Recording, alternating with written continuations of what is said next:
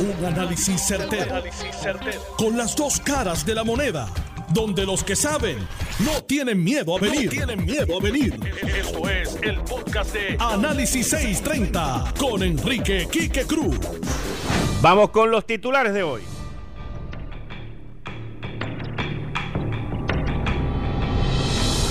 Presidente Donald Trump anuncia medidas contra el coronavirus y declara una emergencia nacional. En detalle el análisis, lo que dijo y por qué nosotros seguimos esperando.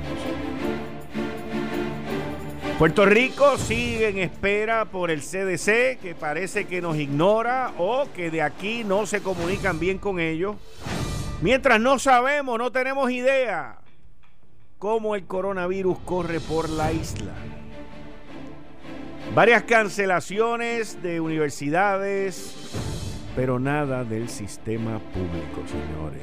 No estoy hablando de la Universidad de Puerto Rico, que ya anunció lo que iban a hacer, pero no, no veo, no, no veo un sentido de urgencia en unas áreas, no veo, no sé, y veo muchas contradicciones. Por ejemplo, el secretario de Salud hoy anuncia que el gobierno recibe los materiales para hacer pruebas del coronavirus, pero por otro lado el gobierno dice que no tiene los resultados de las pruebas que envió hace el lunes, el martes. No, no, no veo, no veo, no, no.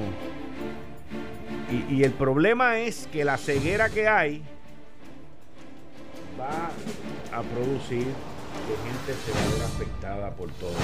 Ese es el problema de todo esto. Ese es el problema grande, grande de todo esto. No, una de mis fuentes me habló y me dijo, mira aquí que en el periódico Metro hay un artículo bien bueno que habla sobre la epidemióloga del Estado. Así que lo vamos a discutir con ustedes hoy aquí también. Míralo aquí. De seda sobre viaje, ¿cuál es la relevancia? Ay, papá. Ay, papá. Son las 5 y 4 de la tarde. Esto es Análisis 630 que acaba de comenzar. Son las 5 de la tarde en todo Puerto Rico. Hora de escuchar la evolución del análisis con el gabinete de expertos de mayor conocimiento en la radio puertorriqueña. Las fuentes más confiables. Fiscalización sin colores el Estado no puede pagar por la vagancia, el Estado no puede pagar por la ineficiencia, no puede pagar por la indecisión. Con las dos caras de la moneda, siempre en busca de soluciones. Es hora de escuchar a Enrique Quique Cruz en Análisis 630. 5 y 5 de la tarde de hoy, viernes 13 de marzo ya estás escuchando Análisis 630. Yo soy Enrique Quique Cruz y estoy aquí de 5 a 7. Me escuchas de lunes a viernes a través de Noti1 630, las emisoras en cadena y en el área metro por el 94.3 FM en tu radio. Presidente Donald Trump dio una conferencia de prensa hoy a las 3 y 32 de la tarde donde oficialmente declaró a los Estados Unidos de América en una emergencia nacional. Eso le provee para los estados y los territorios, como lo dijo el presidente y lo dijo Mike Pence también, el vicepresidente, eso le provee 50 mil millones de dólares para hacer una serie de iniciativas para contener el que este virus no siga diseminándose, propagándose alrededor de los Estados Unidos. El presidente Donald Trump no solamente declaró un estado de emergencia, no solamente eh, al declararlo aparecen 50 mil millones de dólares para los estados y los territorios, pero también mencionó una serie de medidas y de iniciativas para que el gobierno federal sea más eh, rápido, sea más eficiente, sea más proactivo, sea más eficaz en esta guerra en contra del coronavirus. Mucho se ha dicho y mucho ha, ha habido muchísimo, muchísima queja sobre el CDC. El gobernador de Nueva York, Cuomo, hoy dio una conferencia de prensa y hay rumores que no se han confirmado, por lo menos yo no los he visto todavía, pero hay rumores de que Nueva York va camino a un lockdown, a un cierre. Pero ya, ya se anunció que en Nueva York se está implementando lo que llaman los test drive, que es el hacerte las pruebas eh, tú estando en el mismo carro. Y esto, lo que se llaman un servicarro para las pruebas en distintas localidades en el estado de Nueva York. Y esto fue una de las iniciativas que el presidente Donald Trump anunció hoy cuando declaró una emergencia nacional. El presidente Trump habló sobre una serie de reglas y de leyes que son viejas y obsoletas que no se crearon para manejar la emergencia nacional que ocurre hoy. Al declararlo una emergencia nacional, 50 mil millones de dólares serán distribuidos para los estados y los territorios. Ordenó a todos los hospitales de la nación a activarse con su plan de emergencia también anunció una serie de poderes nuevos o que se han activado para el secretario de salud de los Estados Unidos. Por ejemplo, el, el, el obviar cualquier ley que no permita la implementación de la telemedicina el obviar las licencias de los estados para los médicos, pero no es que tú no tienes que tener licencia, tú tienes que tener licencia. Lo que pasa es que hay médicos en la Florida que no pueden ejercer la medicina en Nueva York. Y él, el secretario va a obviar esas leyes y esos requisitos para que dentro de los Estados Unidos, la nación norteamericana, los médicos puedan moverse de un estado a otro donde más se necesitan. También habló sobre el incremento en las pruebas y el aumento que viene por ahí de las pruebas durante este fin de semana y las semanas subsecuentes. Se habló que ya se le aprobó a Roche Pharmaceutical, a Roche una prueba eh, para, para llevar a cabo las pruebas. Ya fue aprobada por la FDA, por el Federal Drug Administration. Y y se estableció en conjunto con los ingenieros, 1500 y pico, creo que fue lo que dijo, de ingenieros de Google, están trabajando con un website donde usted entra, le dice si tiene síntomas, no tiene síntomas, y va a través del website y luego el website le dice a dónde es el sitio más cercano que usted puede ir a hacerse una prueba. Todo esto para parar eh, la propagación de, de este virus Roche había desarrollado una, prueba y estaba ya eh, llevando a cabo este, el, verificar si era funcional o no y la FDA aprobó el requerimiento, el desarrollo y la aprobación en un plano de 72 horas. El presidente habló sobre soluciones innovadoras, que fue cuando habló sobre este website, este sitio en el web que se ha desarrollado con Google, con los ingenieros de Google. Eh, habló sobre, luego vino y habló el doctor Fauci del Instituto Nacional de Alergias y Enfermedades Infecciosas. Y Fauci ya ayer, acuérdense que Fauci fue el que el miércoles, ayer o el miércoles, dijo en el Congreso de los Estados Unidos que, los Estados, que la nación no estaba preparada para hacer estas pruebas como se estaban haciendo. Pues hoy dijo que esto era lo que se necesitaba y hoy se anunció. Entonces trajo el presidente a la empresa privada. Y ahí estuvo el, eh, de los altos ejecutivos de Walmart, Target, Walgreens, CVS, eh, Beckton Dickinson, la farmacéutica, Quest Laboratories, que están aquí en Puerto Rico, y otra serie de empresas, y todos ellos dieron su anuncio y su aportación. Por ejemplo, Walmart, Target, eh, Walgreens y CVS anunciaron que van a designar varios de sus varios unas áreas dentro de sus dentro de sus estacionamientos que van a ser dedicadas para llevar a cabo las pruebas estas en los carros, los drive-thru. las pruebas en los, los cervicarros. Eh, Quest Laboratories anunció que ya estaban listos, que, este, que ya estaban haciendo las pruebas. Roche también habló, el presidente de Roche estuvo allí, habló. Eh, y en fin, están hablando de millones y millones de pruebas que van a entrar en el mercado para poder detectar y evitar la propagación de esto.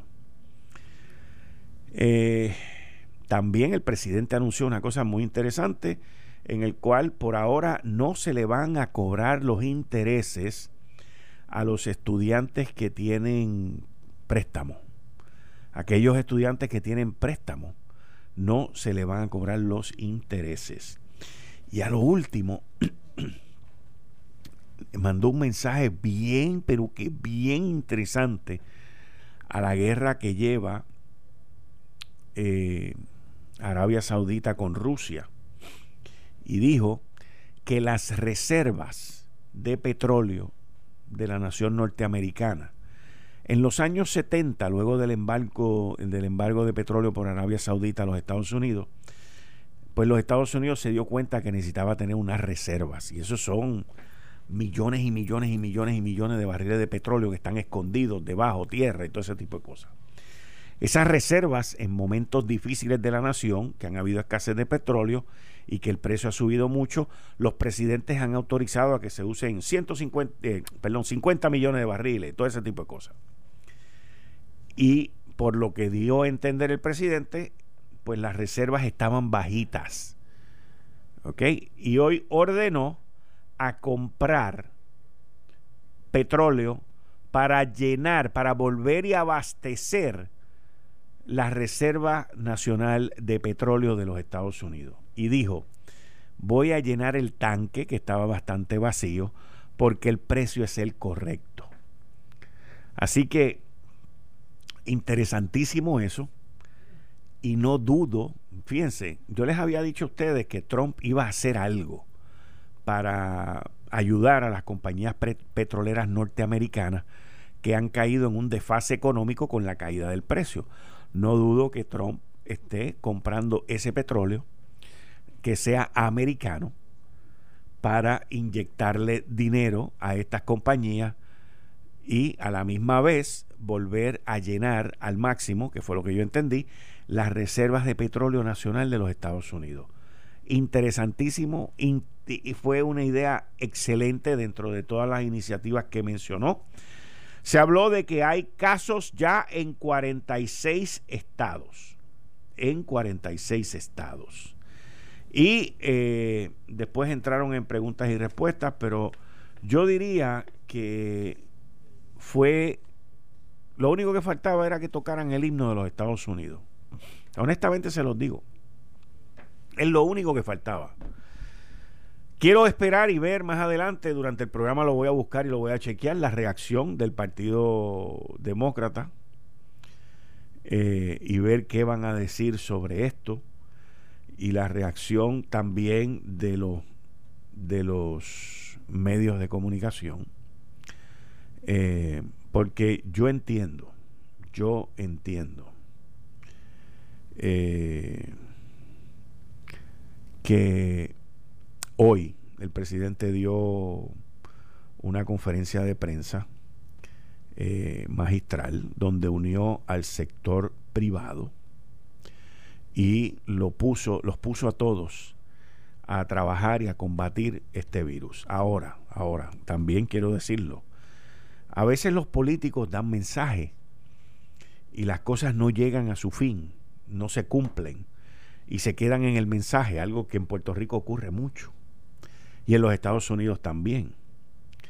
Y hay que ver ahora cómo, eh, cómo estas directrices y estos anuncios que él dio se ponen en rigor, en efecto, y ayudan a minimizar el impacto de este virus en la economía y en la salud norteamericana.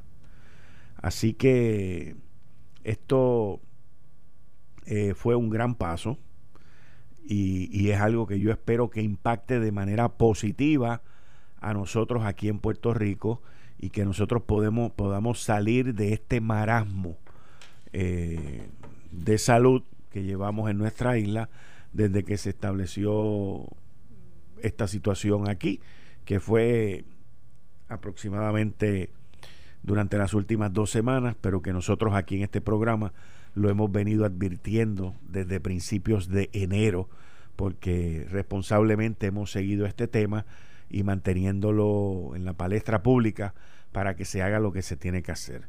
Hay unas discrepancias enormes, hay unas discrepancias, o sea, el gobierno anuncia que recibe los materiales para hacer pruebas del coronavirus, pero por otro lado todavía no tienen los resultados. O sea, son cosas que... Eh, y hoy también salió, vi una columna que escribió el doctor Vázquez Quintana, eh, donde dice que Puerto Rico ha perdido el tiempo y ha perdido grandes oportunidades con la Organización Mundial de la Salud, porque pudo haber obtenido las pruebas y los reactivos necesarios hace mucho tiempo que se le ofrecieron y que no lo utilizaron. Eh, a veces queremos ser más papas que el papa y cometemos errores. Ese, es el problema. Y los errores se pagan, que es un problema peor todavía. Nosotros hemos presenciado eh, decisiones contundentes, acciones contundentes y asertivas por distintos líderes alrededor del mundo. Aquí en Puerto Rico las cosas se quedan a media. Por un lado se cancelan los conciertos, las actividades multitudinarias y todo lo que sea con aglomeración de gente. Y por otro lado, se dejan las escuelas públicas abiertas. Por un lado se le dice a la gente no se congregue, por otro lado, como salió hoy en el periódico El Nuevo Día, que lo vi ahorita en, en sobre los centros comerciales en la isla y el riesgo que eso presenta. Nosotros estamos faltos, hasta cierto sentido, de liderazgo. Liderazgo en tomar decisiones que aunque hoy puedan ser antipáticas, son decisiones que puedan salvar vidas. Y con el duérmete nene de decirnos a nosotros que de decirnos a nosotros que no hay caso porque no hay prueba, pues esto no va a mejorar. Es un engaño, es un engaño que luego les va a explotar en la cara. Yo, en situaciones como esta, si estuviera al mando, buscaría una multitud de opiniones.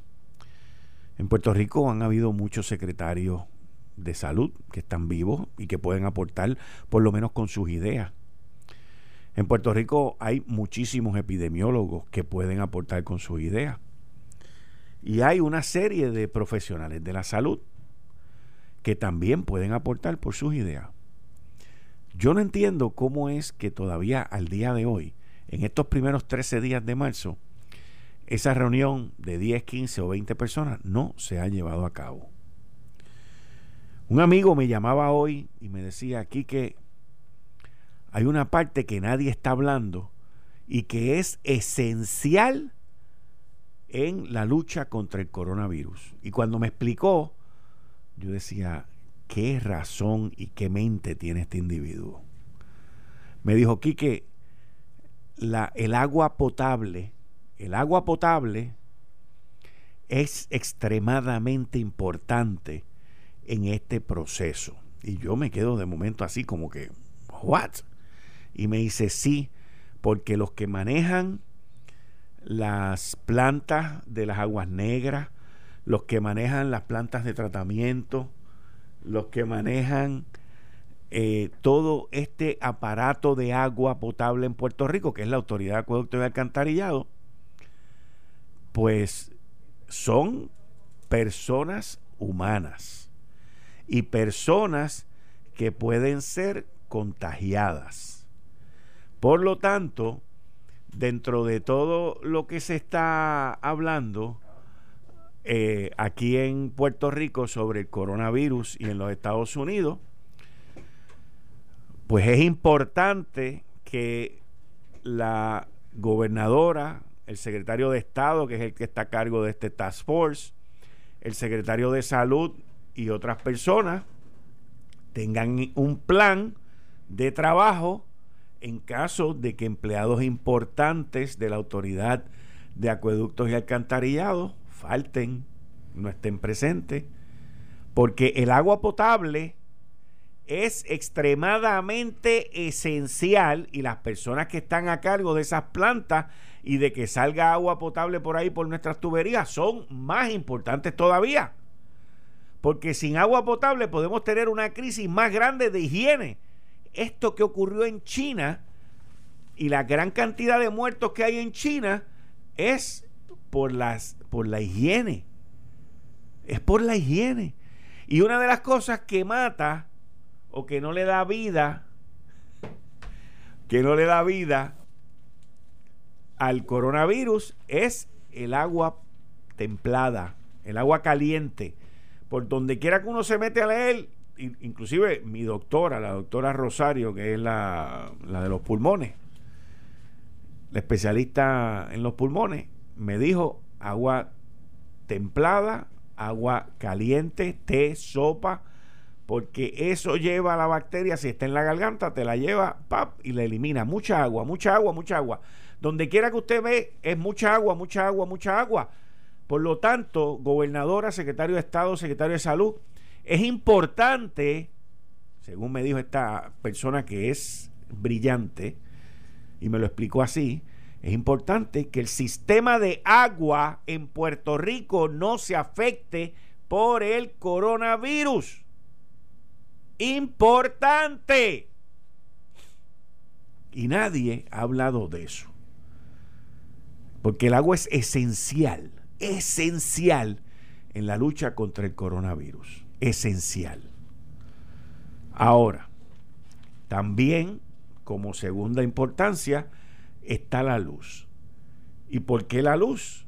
Miren, lo peor que le puede pasar a esta administración, además de todo lo peor que le ha pasado hasta ahora, es que nosotros entremos en lo que se conoce como un lockdown, que nos quedemos en nuestras casas por X número de días y que se nos vaya la luz.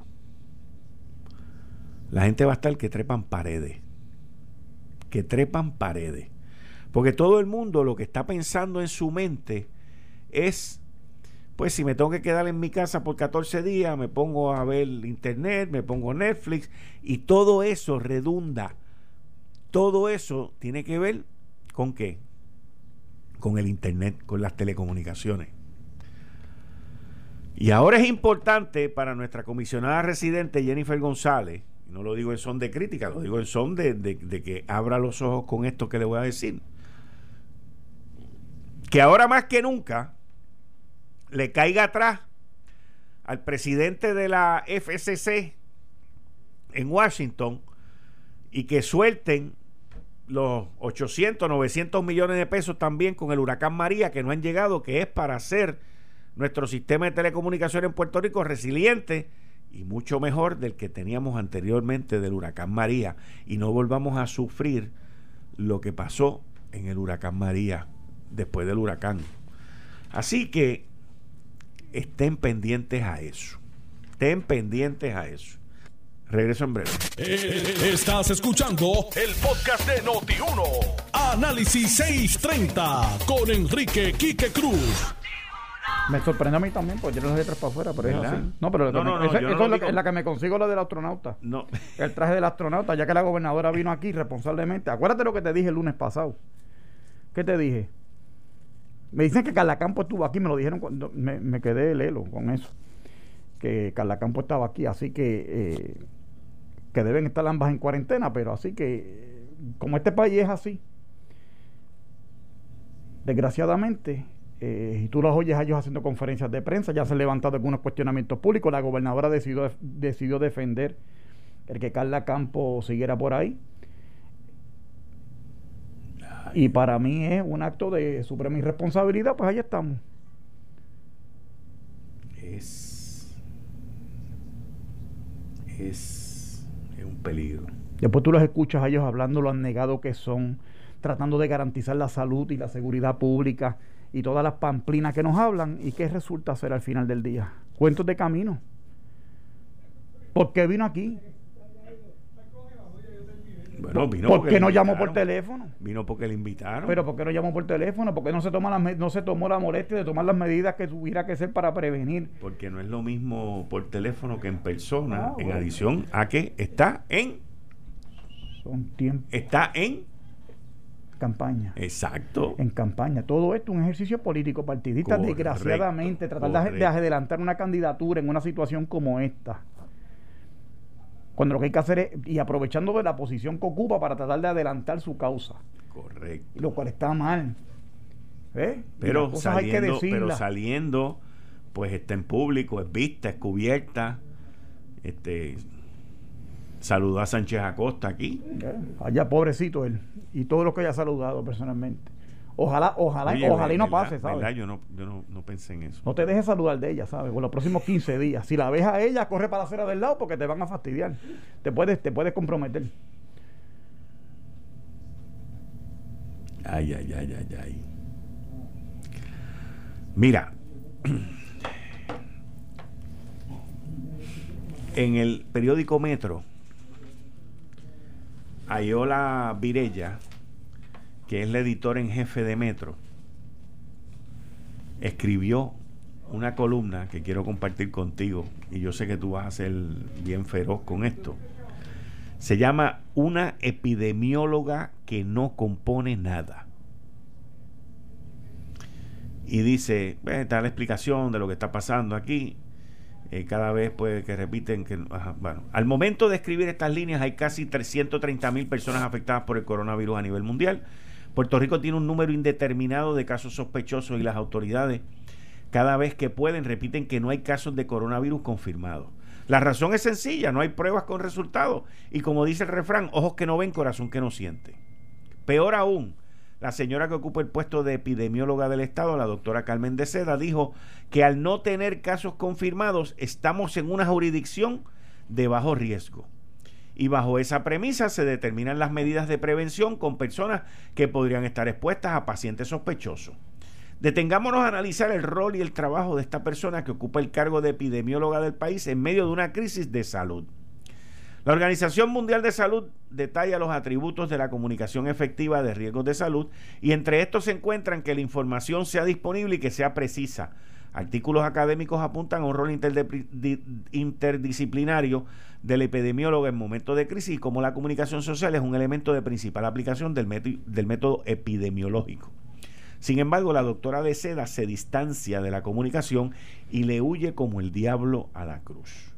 Nuestra experiencia ha sido que no podemos conseguir hablar con la funcionaria para llevar datos que solo ella custodia de forma precisa a la ciudadanía. Por ejemplo, ayer, luego de múltiples gestiones y desplantes ahora entrevistadas acordadas, la funcionaria pública atendió a este medio ya casi cayendo la noche. Se hizo guardia para poder hablarle por cinco minutos que logramos extender a doce, pero las respuestas fueron nulas. No pudo precisar un desglose por género, edad, procedencia y síntomas de los casos sospechosos que se atienden en diversas instituciones hospitalarias de Puerto Rico. No pudo ofrecer un estimado de la cantidad de personas expuestas a pacientes sospechosos y no quiso opinar como experta si las medidas de la administración de Donald Trump se tomaron a tiempo. De Seda ha sido una epidemióloga ausente y no solo en el sentido figurado, sino que al momento de activar el protocolo del coronavirus y del manejo inicial de los casos sospechosos no estaba en Puerto Rico. Este medio pudo corroborar que estudió, que estuvo fuera de la isla en gestiones personales y aunque se ha dicho que también atendió algún taller del Centro de Control de Prevención de Enfermedades, CDC, tampoco respondió a la pregunta directa sobre cuál era ese taller.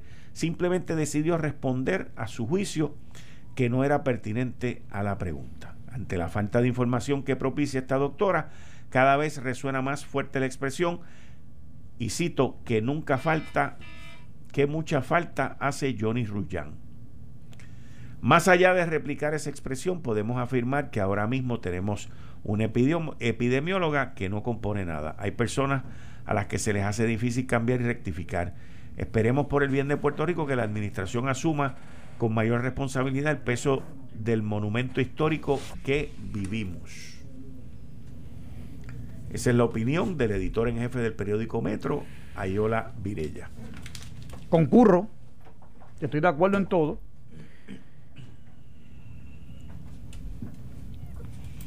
Pero me voy un poquito más allá. Ella no sabe, ella no quiere, ella está ausente, como dice la periodista. Ahora, yo cuestiono la credibilidad que tienen ella, el secretario de salud y todos los componentes del gobierno de Puerto Rico que están bregando con esta situación. Entonces, cuando tú ves que dice que Puerto Rico es de bajo riesgo porque no hay casos confirmados. Bueno, pero ¿cómo van a haber casos confirmados si no están los kits de prueba?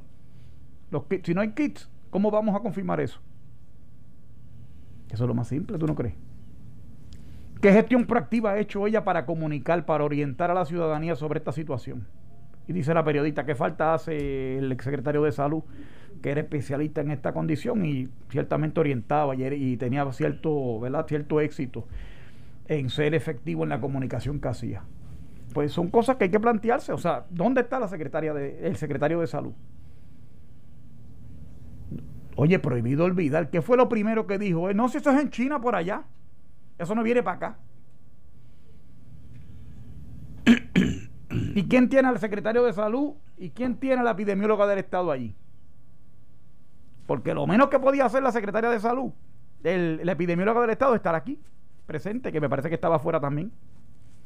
En un momento de, de ¿verdad? De, de tensión y de ¿cómo se llama? De, de, de, de crisis. De crisis, y de que la gente...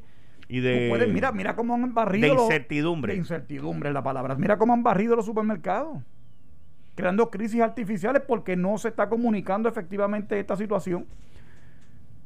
Tenemos a la señora que todos los días llegan los, el kit de prueba para chequear si la señora italiana que está en el Ashford va a resolver, ¿verdad? Se puede hacer la prueba, a ver si es positivo o no es positivo. Todos los días, mañana, mañana y mañana y mañana pasarán. ¿Será que no nos quieren decir? Eh, ¿Será igual que el informe de Pero cuando yo leo el periódico... Estamos, estamos viendo algo, una, una acción muy parecida al informe de Ponce. Pero entonces yo leo en el periódico, en la primera página 4, que dice el gobierno exige controlar las pruebas diagnósticas. ¿Por qué? ¿Por qué? Porque yo estoy viendo aquí un ejercicio de relaciones públicas y muy parecido a lo que pasó a los días inmediatamente después del paso del huracán. Con los muertos. Sí, señor. ¿Qué es lo que hay detrás de esto? Acuérdate que aquí se justificó el despido del, de la defensa civil Acevedo con un informe de emergencia que quedó desmentido. Y aquí hay una aquí hay una cosa segura de ese informe. ¿Sabes cuál? De lo que se ha filtrado del informe. Ahí está. Que Wanda Vázquez el, secretario de Estado, Elmer, y la secretaria de Justicia, los tres mintieron.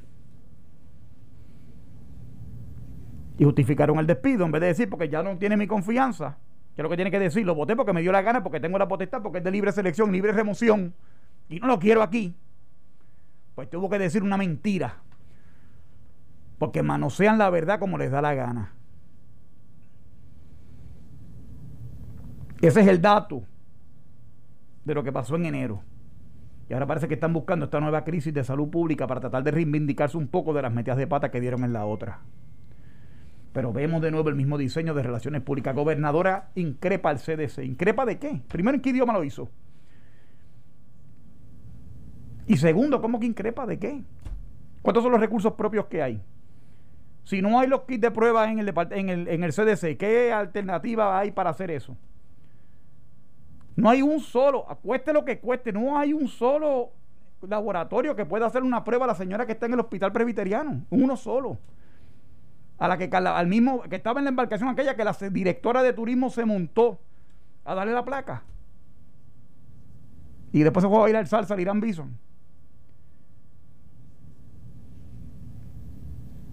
Porque aquí hay que desmenuzarle la verdad a la gente para romperle las campañas de publicidad a fatua. Pero como Puerto Rico es así, que se creen que este pueblo, ¿verdad? Se le olvidan las cosas. Pues yo digo siempre prohibido olvidar.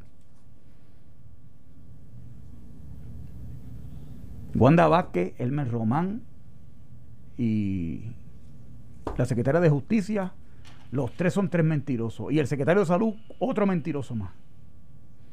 Y, un soberano irresponsable. Eso es por China, eso no viene para acá. Y un amigo mío que siempre está bien conectado con las noticias, yo vengo sin saber mucho de eso porque yo no soy médico y mucho menos epidemiólogo. Le digo, el sitio, si eso es en China, el sitio más probable, si hubiera un contagio en Estados Unidos, la, las ciudades de la costa oeste. Fíjate que el índice de muertos más alto está en el, estado de Washington. De Washington. Que tiene un puerto ahí enorme. y el otro en Los Ángeles, que tiene otro puerto de carga marítima, tanto eh, eh, eh, que son grandísimos. No hay que ser un genio. Y en población. Claro, el condado de los, el, el, county, Los Ángeles County tiene más población que dos estados de los Estados Unidos. No, no, perdón, me refiero de, gente de Oriente. Por eso. Oye, el Chinatown de Los Ángeles y el de Nueva York son enormes ambos. Y qué casualidad que Nueva York es otro sitio que está tremendamente infectado. Bueno, no que digamos ahora que cualquier chino con monga está efecto Sí, eso, eso, eso, ha sido, eso ha sido un problema que han tenido los chinos también, que inclusive andan y dicen que no soy un virus. O sea, porque se les ha discriminado también. Entonces, entonces ¿cómo atendemos la crisis? Es la pregunta. ¿Cómo atendemos la crisis? ¿Está esta gente apta de verdad para atender este asunto con responsabilidad? ¿O esto es un ejercicio, como tú dijiste ahorita, de una política en campaña buscando una crisis para, crear, para, para, para vender una imagen de heroína? ¿De qué es lo que estamos hablando aquí? Yo tengo una careta puesta, mira, aquí en el periódico aparece una señora con la careta puesta haciendo una compra por ahí. Porque crea un nivel de, de la de ansiedad. Todo esto. Y yo vengo con esto con cierto sarcasmo también, porque ella vino aquí para ejemplificar lo irresponsable que fue la gobernadora y cualquier jefe de agencia como Carla Campos que se atreva a venir a un sitio público a exponer a las personas que interactúan con ellos, empleados y cuerpos de prensa que cubren Fortaleza y los periodistas le han hecho los cuestionamientos y ella defendió a Carla Campos. Si no hay prueba para verificar si la señora que está en el hospital presbiteriano está enferma, Carla Campos, ¿le han hecho la prueba? No es necesario porque no mostró síntomas. Ah, bueno, pero es que si mantiene 14 días asintomática la enfermedad, entonces, ¿de qué estamos hablando? ¿Cómo estamos trabajando esto? ¿Cuál es el, faro de Alejandría que va a iluminar el raciocinio de esto? Lo que es interesante en el caso de Carla Campos es que el secretario de Salud y otros miembros de salud del gabinete han expresado en varias ocasiones públicamente que, la tienen en vigilancia, que le toman la temperatura varias veces al día, todo ese tipo de cosas. ¿De eso? ¿Ya Carla? Sí, a ella. Ajá. ¿De la gobernadora? Me imagino que también. ¿Y a la gente que interactuó aquel domingo por la noche en aquella conferencia de prensa? A esos no a los periodistas que cubrieron, me parece que primera hora me, me, dijo alguien que estaba haciendo un Facebook Live desde allí, desde la, transmitiendo en vivo la conferencia, Osvaldo Soto, que es el de, publicidad de la, de la gobernadora. De Relaciones Públicas, secretario de Asuntos Públicos. Seguro. ¿Cuáles son las medidas de control? ¿Hay alguna? ¿Hay un protocolo? ¿Dónde está la campaña de orientación ciudadana para esto? No hay epidemiólogos, no hay nada. El problema, el problema, fíjate, el problema que yo veo más es que a estas personas, por haber comido comido no, por haber cometido la imprudencia de haber subido al barco, pues los tienen con un protocolo de salud especial que no tienen a ninguno de los que si ellos son portadores estarían infectando. Ese, ese es el punto mío. ¿Ves? Ahí es donde la cosa está mal. Porque esa imprudencia, si no se hubiese cometido, esos recursos se podrían estar utilizando en otra cosa. Exacto. Eso es uno. Pero eso es, eso es, tú estás señalando un error de lo que es una catelba de errores. Porque todo esto está trabajado con los pies.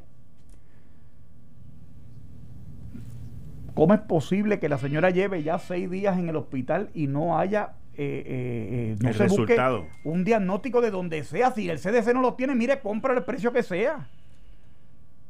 Para saber si tenemos un caso confirmado y hay que ser más asertivos y más dramáticos en las medidas que se toman para evitar un contagio mayor. Yo digo, yo me pellizco a mí mismo, mira, estaré yo loco, yo no sé, o sea, pues yo, son cosas racionales, o sea, cosas de dos y dos son cuatro. Una conferencia de prensa para orientar y no saben de qué demonio están hablando, se ve la improvisación. Pero hay que decir algo, porque mañana tenemos que aspirar a salir en las primeras 10 páginas del periódico para que aparezca la cara mía y la rubia platinada de América se, se proyecte. Se, se le ve, se le ve la costura desde un avión. Todo esto es un ejercicio de publicidad. No hay campaña efectiva de orientación ciudadana. La gente está comprando papel de inodoro, mi hermano, que hasta que yo, no, hasta donde yo sé, eso no causa diarrea. No. Yo, yo leí la psicología detrás de eso. Bueno, yo sé. Que la gente está embarrada con, con, el, con la gobernación y los desastres de este gobierno, que la gente ya, imagínate esperan cualquier cosa. No, no, Vamos preparando para lo peor. No, esa no es. Ah, esa no es, esa no es, esa no es. En CNN, en CNN salió un artículo. Esta semana lo leí porque me llamó mucho la atención. ¿Cuál es el, el, la ofuscación que tiene la gente con el papel de inodoro? que, han arrasado en Estados Unidos, han arrasado con el papel de inodoro. Y aquí también me dicen. Ah, bueno, aquí yo no, yo hoy estuve en, en, Econo, del amigo nuestro de, de Héctor en Levitown, y, él estaba bastante bien abastecido, pero muy bien, abastecido. La cosa es que eh, me, me pongo a leer este artículo y y te dice, los que opinan son cuatro psicólogos, cuatro doctores en psicología, y dicen que la gente ante estas crisis y estas situaciones, porque el miedo es que los van a encerrar en las casas. ¿Ok? Ese es el miedo, que es lo que está pasando alrededor del mundo, por 14 días. Pues la gente está comprando para abastecerse. Hay un periódico en Australia que dieron como ejemplo que había en, una edición que hizo, la hizo con páginas adicionales para que la gente tuviera más periódico en la casa por si lo necesitaban. Y entonces te habla de la psicología de la gente que se enfoca en cosas que no tienen nada que ver. Porque el, el papel inodoro no tiene nada que ver. Esto no da diarrea.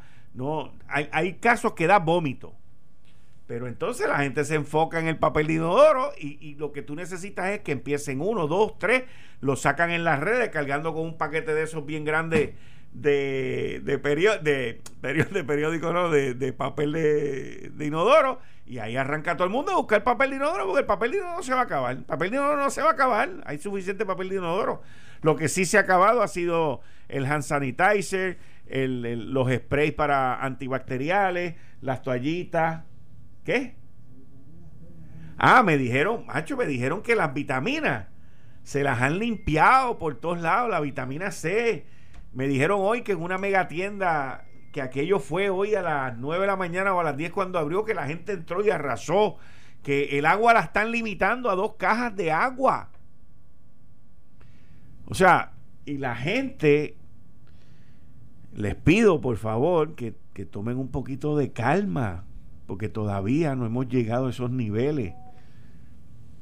Y yo le pido al gobierno que tampoco vaya a meter la cuchara, como pasó con Ricardo Rosselló, que, mira, me manda aquí un amigo mío que agarra un, rollo de papel toalla y lo parte por la mitad y se convierte en dos rollos de, de papel inodoro. Está interesante eso, gracias José. La cosa es que la gente tiene que bajar un poquito el nivel de ansiedad. y lo que estaba diciendo es que el gobierno tampoco se vaya a meter, porque lo peor que puede ocurrir en una situación como esta es que el gobierno o alguien vaya a, poner un límite de lo que tú puedes comprar, a racionar las cosas, que fue lo que pasó con la gasolina eh, después de María, que eso fue un disparate. Eso fue un disparate solamente puede echar 20 pesos y la gente venía y echaban 20 pesos y volvían y las filas eran interminables. Aparte de que no podían abrir, no, no abrieron el abastecimiento después más tarde, pero especialmente en el área sur. Pero dentro de toda esta situación, yo quiero volver a traer el tema que yo sé que no, no le van a hacer caso los políticos, no van a hacer nada pero estamos viviendo en un Puerto Rico distinto que no puede continuar viviendo, no puede continuar viviendo con el impuesto del inventario. Nosotros no podemos continuar viviendo con el impuesto del inventario. Ese proyecto fue, lo sometió Roberto Arango cuando era senador. Hace par de cuatrenios atrás y sigue durmiendo el sueño de los justos. ¿Por qué? Por el reinado de los alcaldes que no quieren que toquen el bendito impuesto del inventario. y el fondo de equiparación y todas esas boberías que tienen aquí viviendo y soñando con que Puerto Rico aquí hay una economía como si hubieran eh, yacimientos de oro y de petróleo. Mira aquí, que me dicen aquí. Ajá. Espérate, dímelo, dímelo, dímelo, porque a ti te tiran cosas interesantes y son exclusivas. Pero dímelo cuando regresemos de esta pausa. Yo soy Enrique Quique Cruz y estoy aquí en Análisis 630 de 5 a 7, hoy con el gabinete de los viernes, Héctor El Marrón Torres. Esto fue el, podcast de Notiuno. Análisis 630 con Enrique Quique Cruz. Dale play a tu podcast favorito a través de Apple Podcasts, Spotify, Google Podcasts, Stitcher y notiuno.com.